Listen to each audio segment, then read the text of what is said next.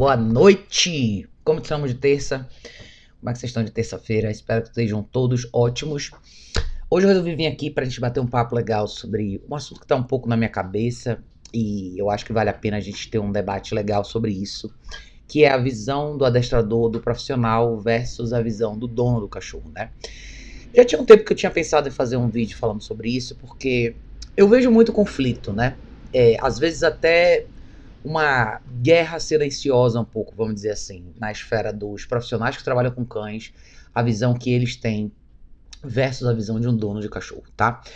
Eu quero começar falando que é importante a gente entender a diferença entre, se você pensar em qualquer classe de trabalho, qualquer categoria de profissão, todo mundo que de uma forma ou de outra é especialista numa área, tem uma visão diferente, mais profunda, mais detalhada em relação a, a como lidar com certas situações, versus a pessoa que só tá ali para aprender, tá? É a mesma coisa de você ir no médico que vai saber tudo sobre um assunto específico e você vai ser absolutamente leigo no assunto.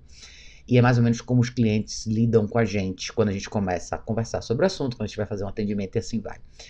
Claro que existem microcategorias dentro desse formato. Então hoje eu quero mergulhar um pouquinho nesse assunto, que eu acho importante a gente falar sobre isso, até para a gente levantar talvez um pouco de uma bandeira de paz, vamos dizer assim, entre o diálogo dos profissionais e o diálogo dos donos de cancha. Muitas vezes eu acho que fica as, a, é, esses grupos acabam se separando ao invés de formar uma parceria quando, quando é o que deveria ser de verdade, né? Muita gente acaba criando um certo, uma certa resistência é, dentro do trabalho com cães, porque você se vê repetindo as mesmas coisas várias vezes, enfim, e assim vai. Paloma, meu bem, boa noite, que bom que você tá aqui, que bom.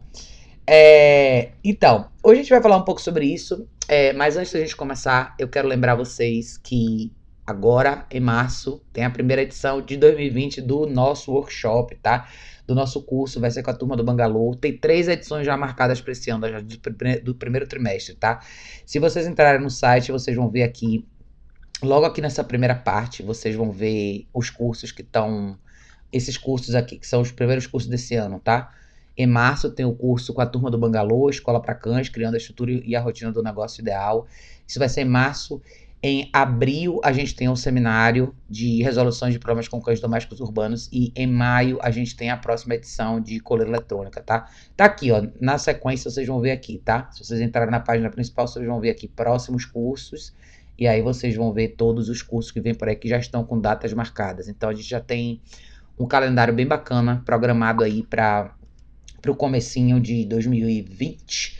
Então, não deixem de ficar de olho, prestar atenção nisso daí e para vocês para vocês aproveitarem, né, desse desse conteúdo bem bacana que vai ser. O curso de março vai ser sensacional para todo mundo que trabalha com cães, todo mundo que quer aprender um pouco mais sobre isso, hospedagem domiciliar, treinamento intensivo, vai ser muito legal. São quatro dias, além de é, os alunos terem a oportunidade de passar um dia lá com a turma do Bangalô, ver a rotina toda deles, a dinâmica de trabalho, tirar todas as dúvidas, vai ser sensacional, tá? Então, quem tiver interesse, entra no site indogworkshops.com.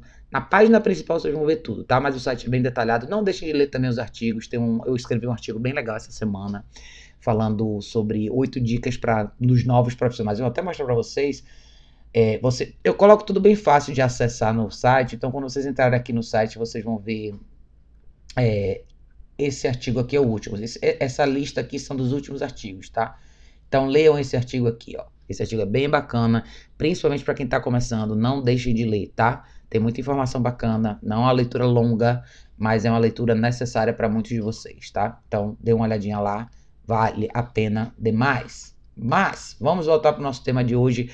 Elivânia, boa noite, querida. Que bom que você está aqui. Que bom que você tá aqui, Paloma. Vai ser top esse curso. Vai ser muito legal, cara. Paloma já veio ano passado. Foi bem massa. Eu acho que é, é importante as pessoas entenderem isso. E o que eu vou falar hoje é uma das coisas que a gente vai discutir também, tá? Eu toco de uma forma ou de outra nesse tema em todos os cursos que eu faço, porque sempre vem profissionais também fazer os cursos com a gente. Então, e agora tem vindo mais donos de cães. Eu acho isso muito legal para a gente ter essa conversa entre os dois lados. Por onde eu quero começar o tema de hoje? Eu conheço bastante profissionais que trabalham nessa área e eu atendo muitas pessoas na esfera domiciliar. Então, eu já fiz parte de duas categorias de negócio. Eu já, eu, num, num, período da minha vida profissional, eu tive o espaço para cães. Então, eu fazia, eu fazia a dinâmica da escola, do dia a dia, eu fazia as hospedagens. E hoje eu trabalho primordialmente com atendimento domiciliar, tá? É, é, o, é, o, meu, é o meu serviço-chave, vamos dizer assim, depois dos cursos. Né? Eu faço alguns treinamentos intensivos aqui em casa, mas muito pouco. A minha prioridade foi essa, trabalhar na casa das pessoas. Por que, que eu decidi isso? Acho que muita gente às vezes até me pergunta isso, né? Carlos, meu bem, boa noite, que bom que você está aqui. Felipe, querido, boa noite. Eu fiz essa transição porque no meu, na minha jornada de aprendizado eu entendi algumas das falhas e algumas das coisas que afetam o profissional no lado pessoal. E uma dessas coisas é principalmente quando você tem um espaço e você trabalha o dia inteiro, aquilo ali é o seu trabalho, você está o dia inteiro com os cachorros. Às vezes é difícil para a gente entender como que a cabeça de um dono de cachorro funciona. Muitas vezes os profissionais, nós profissionais, esquecemos como é a vida das pessoas de verdade fora do universo canino. Né? A gente trabalha com cachorro, então isso é o nosso trabalho, é a nossa vida. Mas quando você começa a fazer atendimento domiciliar, você começa a entender de verdade quais são os desafios do treinamento de cães, tá? Às vezes é fácil a gente materializar, a gente pensar, né, em materializar as coisas quando a gente tem um espaço para cachorro, porque esse, essa é a nossa função do dia a dia, né? Mas se a gente começar a ter a, a, pensar um pouco mais no lado do dono do cachorro. A primeira coisa que a gente tem que considerar é parta do princípio que as pessoas não sabem nada, tá? Parta do princípio que as pessoas que estão te chamando, é, te contratando, contratando seu serviço por alguma razão, ou te mandando uma pergunta no Instagram, ou no Facebook, ou no seu YouTube. Parta do princípio que essas pessoas não sabem nada. Não, não desconsidere essas perguntas, esses questionamentos como coisas irrelevantes ou repetitivas. Sempre lembre que a pessoa pode ter achado você ontem. Ela não sabe nada sobre você. Sempre lembre que existe a possibilidade dessa pessoa ter pego o primeiro cachorro agora. Na maioria das vezes, você vai estar trabalhando com um cenário longe do ideal. O que, que isso significa? Você vai pegar pessoas que vão fazer exatamente o caminho oposto do que a gente sempre aconselha. A maioria das pessoas pega cachorro sem pensar. A maioria das pessoas toma essa decisão de uma forma impulsiva ou levada por emoção de alguma forma ou herdou de alguém da família, ou ganhou o cachorro de presente, ou simplesmente não parou para pensar em nada a nível de conta, de grana, de nada. Então, se a gente não pensar que, que você está ali num papel de professor, que você não necessariamente pode perder a paciência e partir do princípio que essa pessoa sabe o que você sabe, a gente não está fazendo o nosso papel, tá?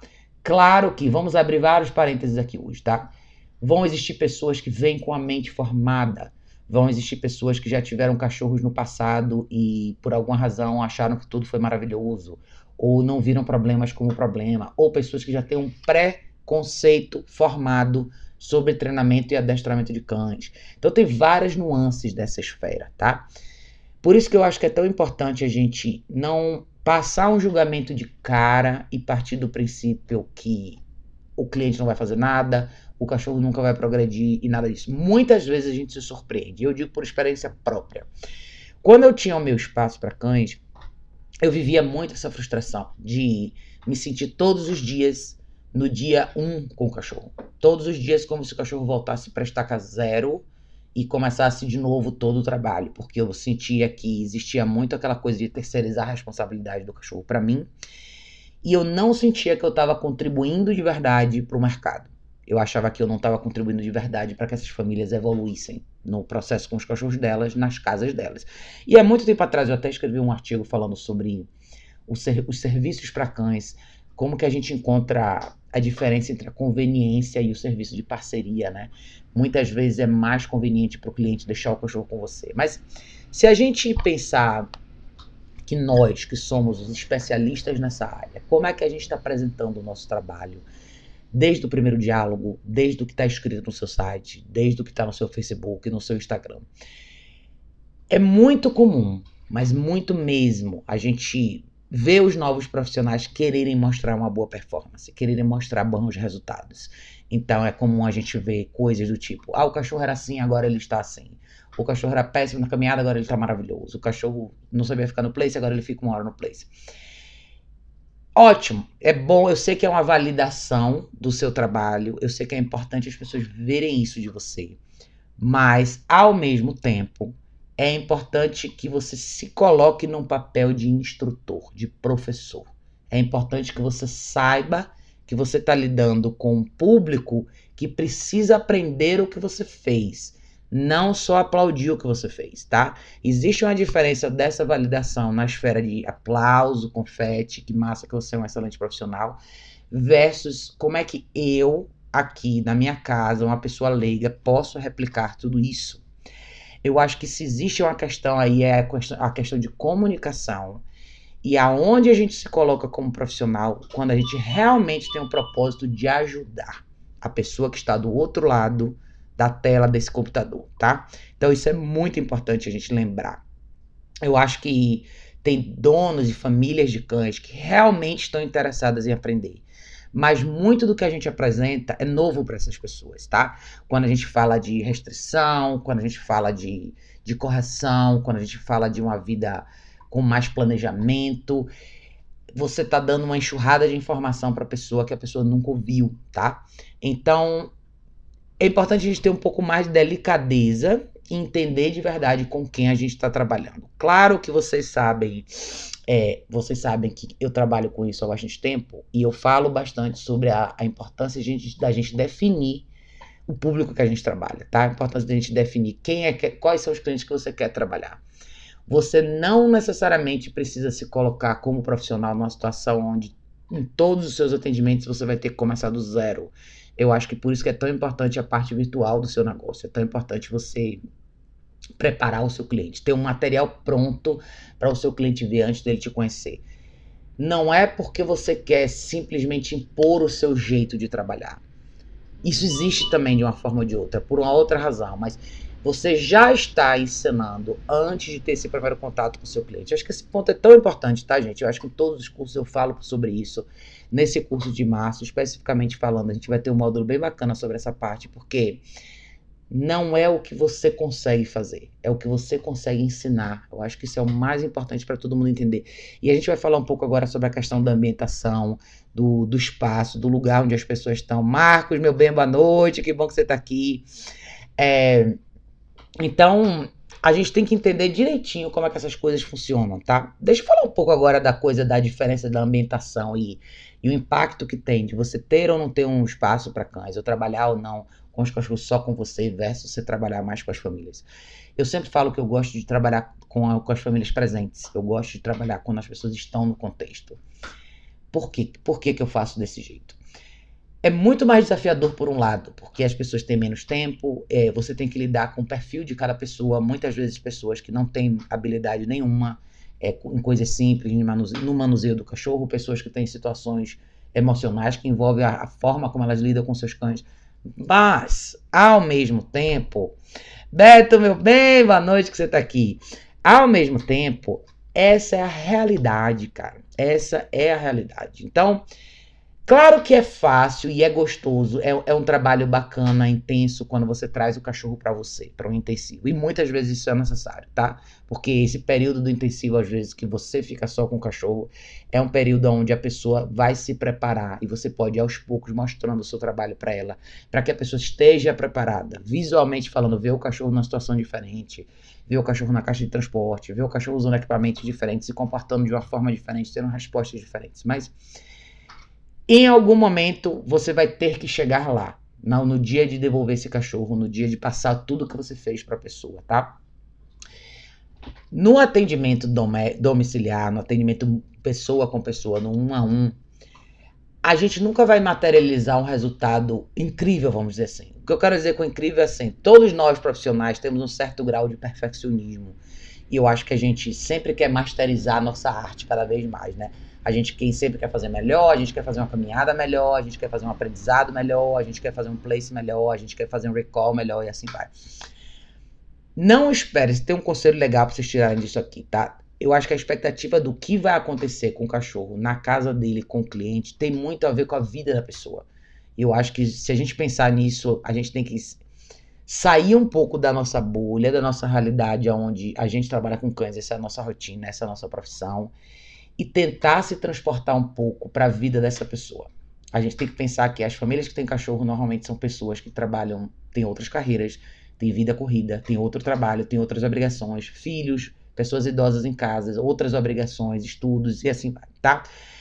Então, às vezes eu faço bastante postagem no Instagram falando sobre a simplicidade da vida com cães e por que que na vida real, no mundo real, gosto muito desse termo, porque quando você atende as pessoas em casa, você vê a limitação de possibilidades. Não é que o cachorro não pode fazer um monte de coisa. Ele, ele, ele talvez você vê um, muito potencial em cada um desses cachorros. Mas o ideal não é o que você projeta para esse cachorro é o que pode realmente acontecer de, com esse cachorro dentro daquela família, tá?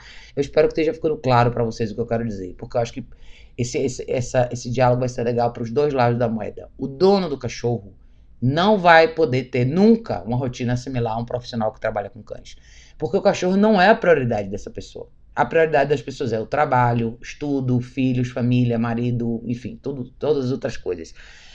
Eu acho que o gol, o objetivo final do trabalho de parceria com o profissional e as famílias é, é fazer esse cachorro se encaixar, ser o mais incluso possível na vida dessa família, na vida que a família tem hoje, tá? Isso não significa que a família está isenta de novas responsabilidades, que está isenta de tarefas com cachorro e responsabilidades. Não é isso, tá? Isso simplesmente significa que a gente precisa ser honesto e realista de acordo com o ambiente que cada cachorro vive, na situação que cada cachorro vive, tá? Eu, eu, eu vejo às vezes, por exemplo, coisas que são sugeridas, assim, exercício físico é essencial, todo mundo pode caminhar com seu cachorro, eu acho que é uma coisa que todo mundo eventualmente quer fazer. Mas tem muitas camadas da equação quando a gente fala de atividade com cães, tem muita gente que sugere, sei lá, agility, treino de faro, treino de não sei o que lá. Gente, é assim, vamos lá. Quem quer fazer coisas a mais e pode, isso normalmente está restrito ao grupo de pessoas que trabalham com cães ou são entusiastas da área, essa é a realidade, massa, faça, tá? Tem mil coisas no, no universo que você pode colocar o seu cachorro para fazer. Mas a gente não pode basear nosso plano de trabalho com famílias em cima disso, tá? Por quê? Porque isso não é real. Não é. Isso não vai favorecer o seu trabalho, no final das contas, em junto com aquela família, ensinar aquela família. Muita gente me pergunta nos cursos sobre a coisa do, da simplicidade, como eu, por que, que eu falo as coisas com tanta simplicidade, por que, que eu, eu minimizo minha, minha, meu, meu, meu conceito de objetivo final com as famílias. Porque até onde as famílias podem ir. Eu trabalho atendendo famílias em casa há bastante tempo. Eu sei a limitação desse trabalho. E eu não espero que as pessoas simplesmente transformem a sua vida inteira para de repente levar o cachorro numa trilha todo final de semana, para levar o cachorro para pastorear a ovelha lá no interior no final de semana. Isso não vai acontecer, tá? Não vai. E assim, quem tem espaço para cães, vocês têm que pensar o seguinte: tentem fazer do seu espaço, isso é outra coisa que é muito legal em relação a esse curso de março, tá? Vocês têm que pensar num espaço, vocês vão trabalhar em centro urbano ou na cidade que for que vocês forem trabalhar, tá? Pensem na dinâmica da cidade de vocês. Como que as famílias que têm cachorro vivem? As famílias normalmente moram em casa, moram em apartamento. Qual que normalmente é a dinâmica dessas pessoas? Qual o perfil das pessoas que têm cachorro? Lembre, a gente está no mercado de prestação de serviço para pessoas, não para cachorros. O seu cliente é o dono do cachorro, não é o cachorro. O cachorro é um, é um pedaço dessa equação, tá?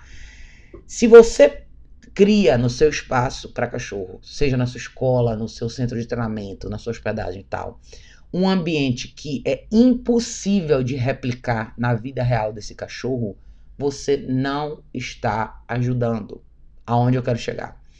Ah, eu quero ter um espaço para cachorro, eu quero uma casa grande, eu quero um espaço enorme para poder fazer treino disso, daquilo, daquilo outro, eu quero ter um espaço para x, y, massa. Tá? Ótimo.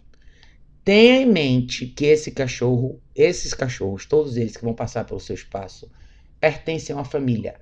A maioria dessas famílias moram em casas ou apartamentos. No meu no meu na, no meu hall de trabalho, 99% em apartamento, tá?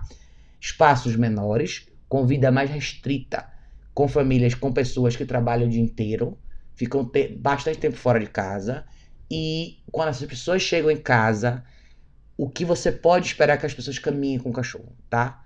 Não tem muito mais do que isso. Isso significa que você não deve ensinar nada mais para o cachorro? Não. Mas você tem que entender até onde o seu cliente pode ir com aquele cachorro. O serviço é para essa família, não para você. Não para você validar o que você sabe, o que você gosta, não para você mostrar para todo mundo o que você é capaz. não é para você, é para essa família, cara. Isso é muito importante, muito importante mesmo. Wellington, meu bem, como é que você tá, querido? Wellington falou, boa noite, Raquel, um dono bom treinado, bem treinado é o cachorro, o cachorro dá a resposta que cria. É isso aí. Eu acho que a gente tem que sempre fazer essa ligação, cara. A gente nunca pode esquecer que a gente tá, a gente tá nesse mercado para ajudar essas pessoas, tá? Claro que vão existir exceções. Você pode eventualmente ter famílias que moram num espaço maior, ou famílias que têm mais tempo, pessoas aposentadas, pessoas com um horário mais flexível. Você tem que ver também o ambiente onde a pessoa mora. Se ela mora num ambiente que ela tem mais possibilidade de sair, levar o cachorro para lugares diferentes. Qual é, a, qual é a dinâmica social que essa pessoa vive e como esse cachorro se encaixa, tá?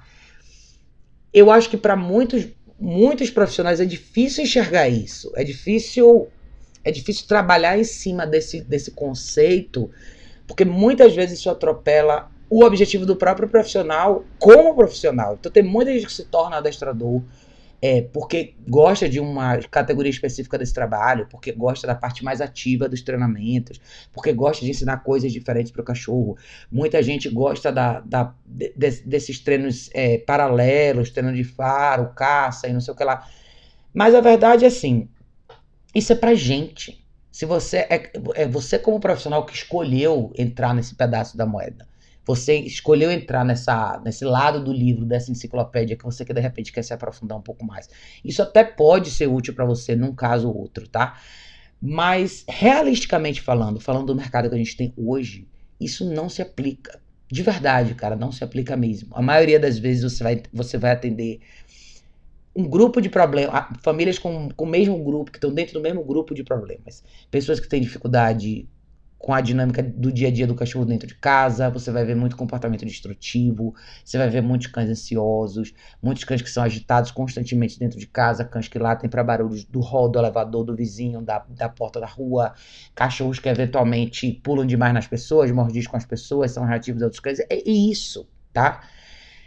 As respostas, como você vai chegar no seu resultado, tem que ser de uma forma que se perpetue com esse cachorro na mão da família.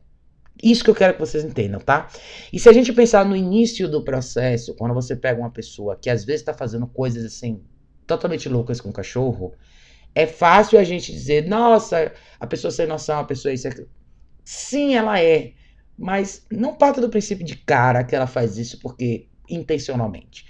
Parta do princípio que ela não sabe. Tá? Eu acho que isso é tão importante para vocês perceberem. Márcio, meu bem, boa noite, querido. Obrigada por estar aqui. Parta do princípio que a pessoa não sabe.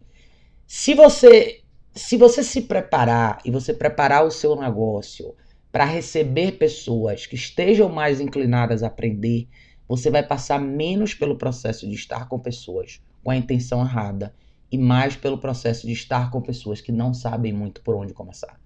Querem fazer certo, mas não sabem por onde começar. E esse filtro faz parte de, uma, de um pilar essencial da construção do seu negócio, que é outra tecla que eu bato bastante, a gente vai falar isso bastante também. Eu falo nos cursos também sobre como você apresenta o seu trabalho, o que está escrito no seu site, o que, que você publica no Instagram todos os dias para essa galera instagramzeira que adora o Instagram, ou Facebook, ou qualquer outra plataforma que você trabalhe, né?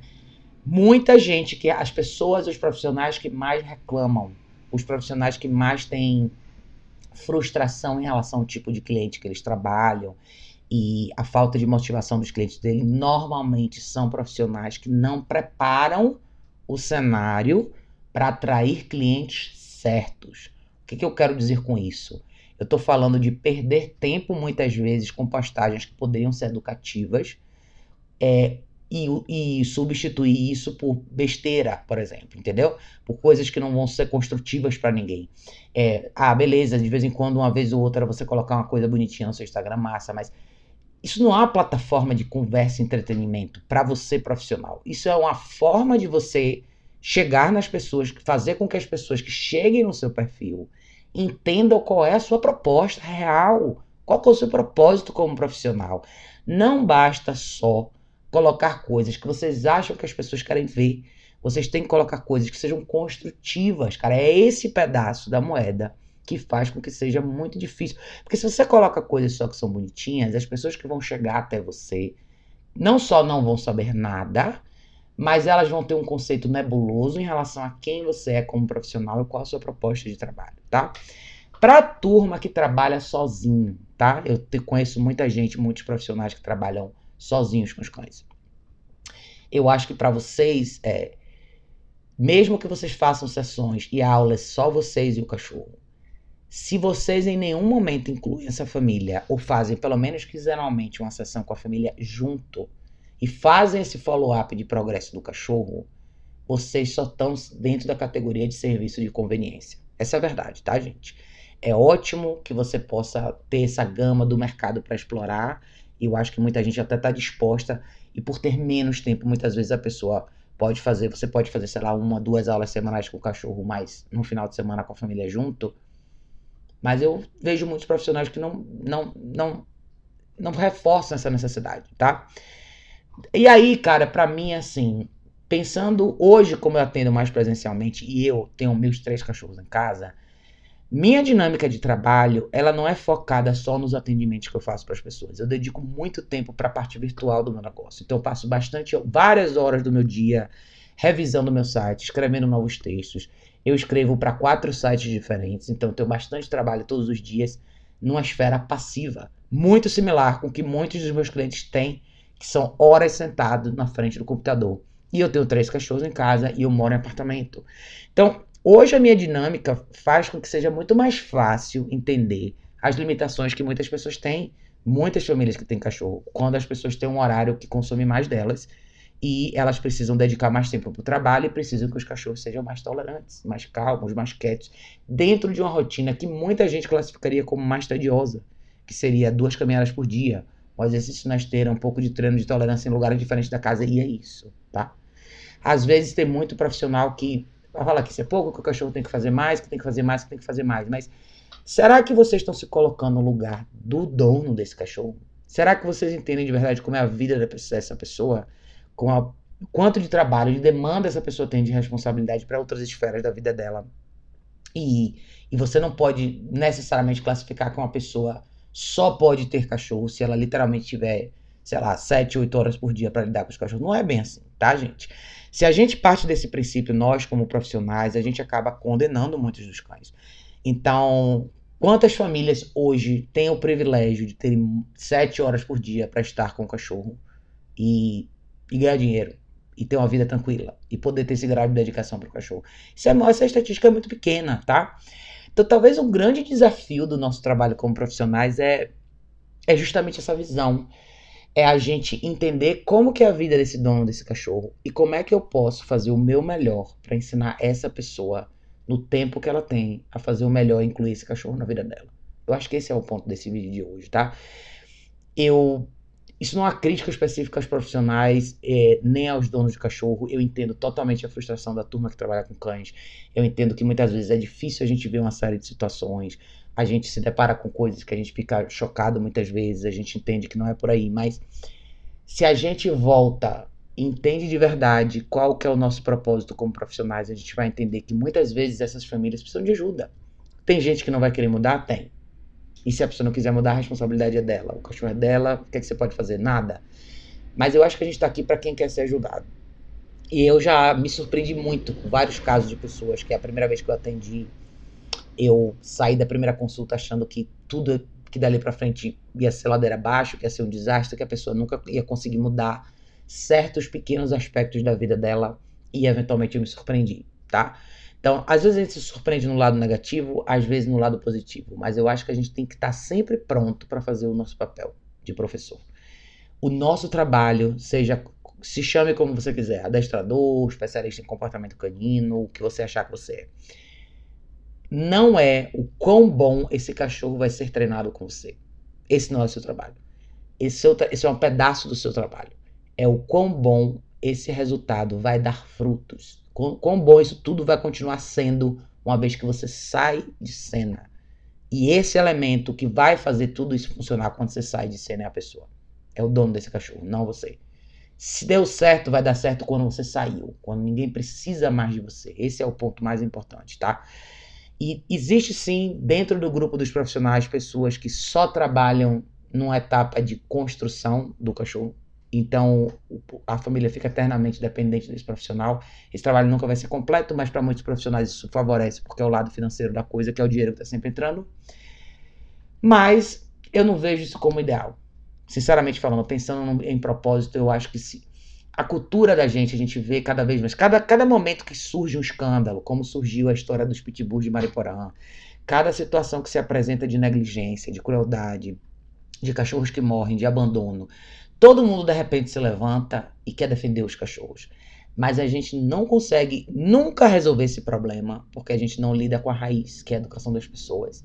E eu acho que enquanto a gente só ficar levantando a bandeira do cachorro, infelizmente a gente está contribuindo para um mercado que vai ser cada vez mais ignorante nesse aspecto, que as pessoas vão saber cada vez menos, que elas vão cada vez mais se ver rodeadas de profissionais que cobram mais barato, que dão desconto, que isso, que aquilo, mas que assim, a gente acaba não pensando de verdade no que, que vai fazer tudo isso mudar, tá? É, sempre vão existir pessoas cruéis, sempre vão existir pessoas que não querem ir pelo caminho certo, mas você tem que aproveitar essas plataformas que vocês têm hoje para ajudar as pessoas de verdade, cara. Vocês precisam disso. Vocês precisam usar o tempo e o espaço, os olhos de audiência que vocês têm para passar uma mensagem construtiva, cara. Tem gente que simplesmente não sabe. Não é porque as pessoas não querem, não é porque elas não concordam com você, não é porque elas acham ruim as ferramentas que você usa, elas simplesmente não sabem. E elas só vão saber se você se dispor a falar abertamente, conversar e repetir, explicar o processo como um quebra-cabeça e mostrar cada etapa do processo. É isso, cara. É assim que a gente vai lá na frente ter uma geração diferente em relação a cães, tá? Leozinho, querido Lezinho, falou: ótimo papo, Raquel. O que você diz pro cliente que tem pressa que cão aprenda? Acredito que todo aprendizado é sempre constante. É ótima pergunta, Leozinho. Na verdade, eu sempre falo para as pessoas que não existe milagre não existe varinha mágica. E eu estava até conversando com o pessoal do Bangalô outro dia em relação à, à expectativa que muita gente, por exemplo, tem em relação ao exercício do place.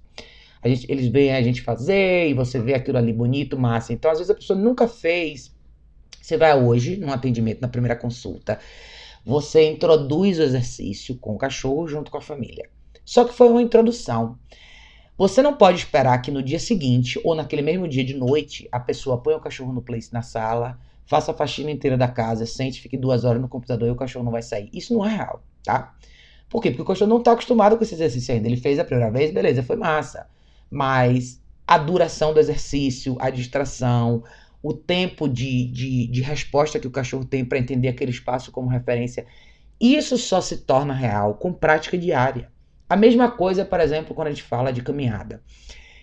Eu nunca tive dificuldade em ajustar a caminhada de um cachorro. Eu posso fazer um atendimento hoje, posso apresentar as ferramentas que eu uso e na maioria das vezes eu vou conseguir fazer uma caminhada bem bacana com qualquer cachorro. Não porque eu sou melhor do que ninguém, porque isso não é uma coisa difícil de fazer, tá? Mas eu não posso, eu, não posso garantir que amanhã a pessoa vai fazer tudo que vai que a caminhada vai fluir do mesmo jeito. Eu tenho mais de uma década de experiência, eu tenho um manuseio, a forma como eu lido com os cachorros é uma coisa que, eu, que vem com a experiência que eu tive. Claro que a pessoa vai se confundir. Claro que pode acontecer uma coisa diferente. A pessoa pode não estar no clima, o cachorro pode não estar. Pode ser que a pessoa ainda não esteja tão familiar com a ferramenta, pode ser que ela erre. Então, eu não, não existe o aprendizado da noite para o dia. Eu acho que você falou uma coisa muito bacana, o aprendizado é constante. Quando que o seu cachorro para de aprender? No dia que ele morre, tá? É a mesma coisa que eu falo quando as pessoas que têm dois cães da mesma casa que brigam. Você pode ir numa consulta, você pode dar uma série de, fazer uma série de ajustes, você pode introduzir caixa de transporte, equipamento de treinamento, uma rotina diferente, mas não existe, ah, vai funcionar e nunca mais os cachorros vão brigar. Não, eu não posso falar isso. Eu só posso falar que os cachorros nunca mais brigaram no dia que os dois morreram e nunca mais teve nenhuma briga. Então a expectativa é uma coisa importante da gente alinhar, da gente colocar claramente na balança e deixar a pessoa ciente do tamanho da responsabilidade que ela tem de gerenciar. Eu acho que o peso para muita gente, eu acho que o que muita gente não entende, eu acho que talvez a parte nebulosa do trabalho de comportamento canino e adestramento é o gerenciamento do cachorro ao longo da vida. O que é o gerenciamento do cachorro? Se você pensar em praticar um, em você praticar o place, por exemplo, todo dia, é uma forma de gerenciamento. Você está deixando de ter aquele tempo livre que você está sentado no computador fazendo suas coisas enquanto o cachorro está andando pela casa, para você pôr uma guia e colocar o cachorro no lugar e se estar pronto para levantar e pôr ela de volta no lugar várias vezes, estar pronto para corrigir ele quando levantar, estar pronto para passar para a fase de duração e distração. Então, isso já é uma responsabilidade a mais que entra na esfera de gerenciamento. É, é mais uma coisa que entra na sua carga de responsabilidade ao longo do dia, que não existia antes. Então, eu deixo isso muito claro para as pessoas. Eu gosto de deixar claro. E assim, muita gente às vezes me procura e fala assim: ah, Raquel, vamos fazer um pacote. Vamos fechar um pacote de várias aulas sequenciais. Eu falo assim: não, não precisa fazer um pacote. Eu quero fazer hoje e eu quero que você passe essa semana trabalhando no que a gente fez hoje. Porque se eu voltar na semana que vem e isso aqui não tiver tido progresso, a gente vai voltar para cá. Então, isso aqui você pode fazer, porque você já aprendeu. Masterize isso. E o próximo passo eu venho fazer com você. Eu sou muito clara nesse aspecto. Eu vivo com cachorros. Eu vivo com múltiplos cães há bastante tempo. Eu sei o quanto pesa pra gente é, equilibrar a nossa vida, ou seja, outras atividades que não envolvem cachorro, com o tempo que você vai dedicar treinando o cachorro. Eu sei disso. Então, eu sei como é que as pessoas vão. Eu sei exatamente o que vem depois. Depois daquele atendimento. A pessoa viu tudo aquilo ali, massa, ficou super empolgada com o que você fez. Mas ela precisa fazer. Então é constante, é pro resto da vida. Você tá certíssimo, Lozinha. Ô, oh, Ale, que bom, meu bem. Ale falou boa noite pra melhor. Ô, Ale, quem sou eu, menina? Não sou nada, não. Não sou nada, não. Sou mais. Eu sou mais um grão de areia nessa praia. Que bom que você tá aqui, meu bem. Que saudade de você. Mas eu acho que é isso. Eu acho que os primeiros passos, quando eu falo muitas vezes para vocês sobre simplicidade, é não adianta a gente criar uma expectativa muito alta no início.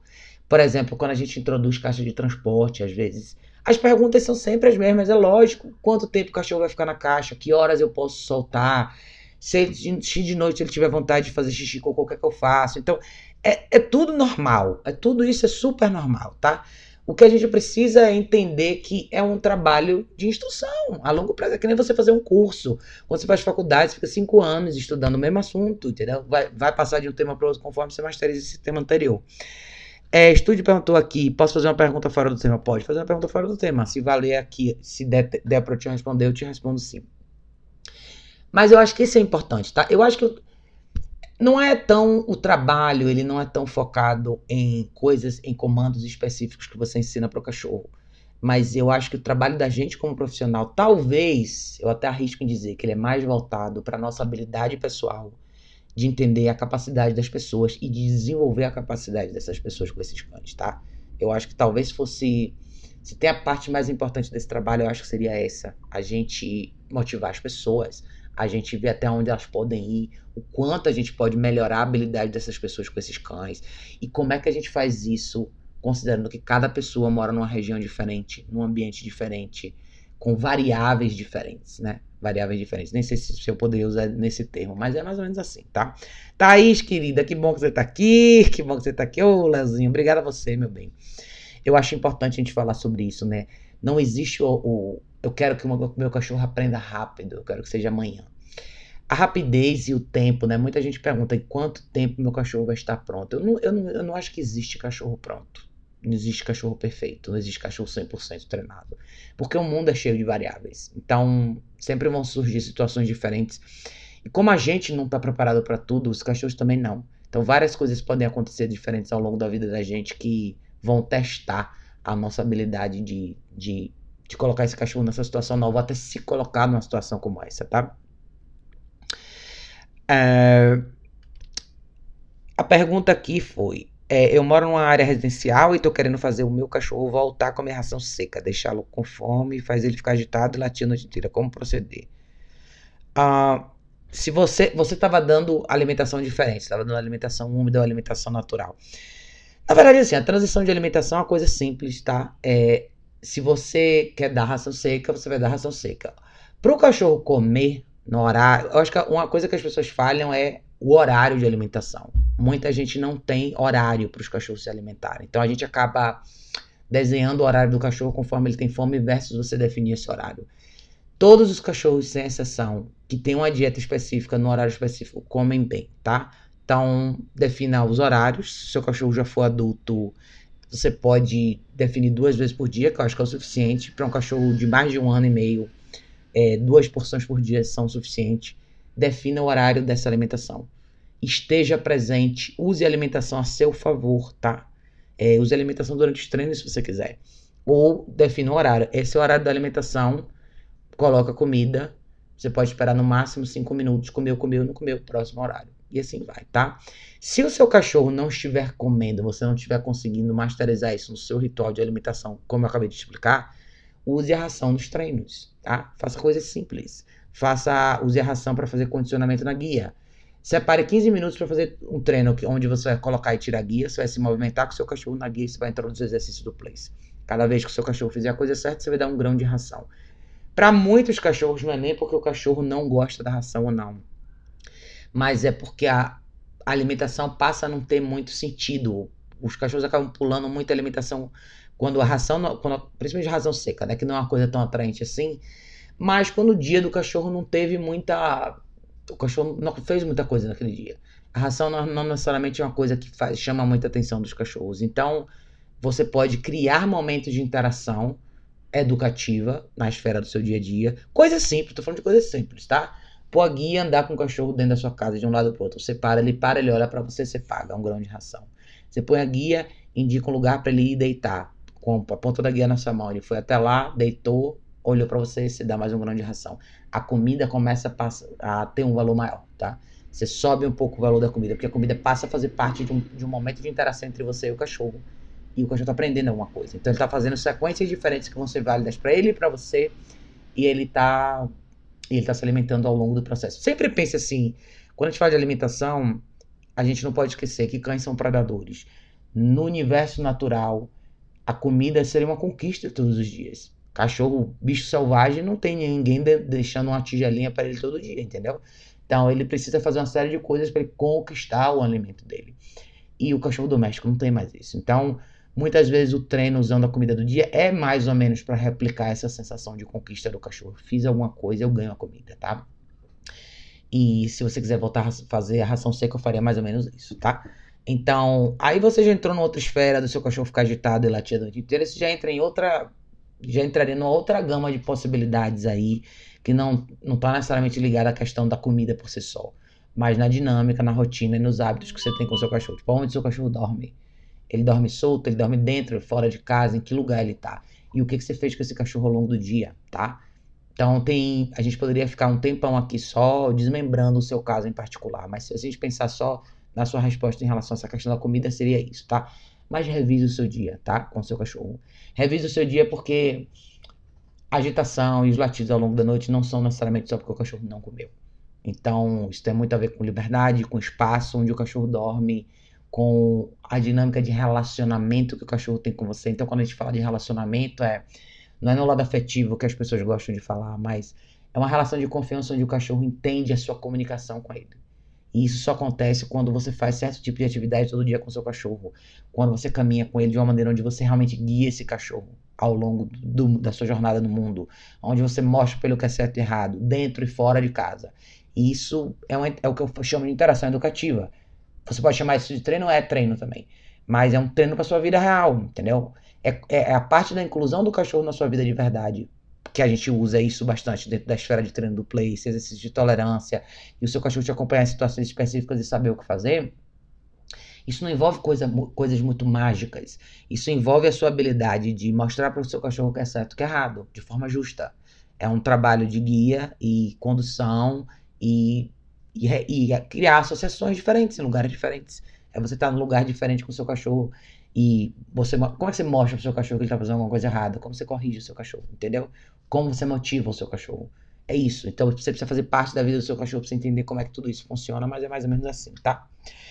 É, mas é isso, gente. Eu não vou alongar muito hoje, não. Eu queria, eu queria entrar um pouco nesse diálogo, porque eu acho que é importante. De novo, não existe uma briga entre lados. Não é não são as famílias que são todas é, sem noção, ignorantes, e não são todos os profissionais que sabem tudo. Eu acho que a gente tem que encontrar o meio do caminho. A gente tem que se juntar e entender qual é o propósito, como é que a gente se encaixa nessa equação. Acho que o trabalho com cães é um trabalho de parceria entre pessoas. Muita gente pega cachorro e entende como que o cachorro traz elas para o universo social de novo. Muita gente que é muito é, introvertida, que não gosta de conversar. Essas pessoas começam a entrar no universo diferente por causa do cachorro e isso é maravilhoso. Então vamos fazer isso florescer na esfera profissional com as famílias, tá? Vamos entender um pouco mais como cada família funciona, vamos fazer o nosso trabalho pensando no nicho de público que a gente quer atender e, e ter um pouco mais de empatia com as pessoas que estão com esses cachorros. Muita gente quer aprender de verdade E as pessoas que não querem aprender, você não precisa dedicar tempo para elas, tá? Mas eu acho que é importante a gente trabalhar em parceria. As coisas não são perfeitas, as pessoas não sabem tudo, os profissionais também não sabem tudo. Mas a gente tem que trabalhar em conjunto e a gente tem que ter um pouco mais de empatia com a galera que não sabe nada ainda.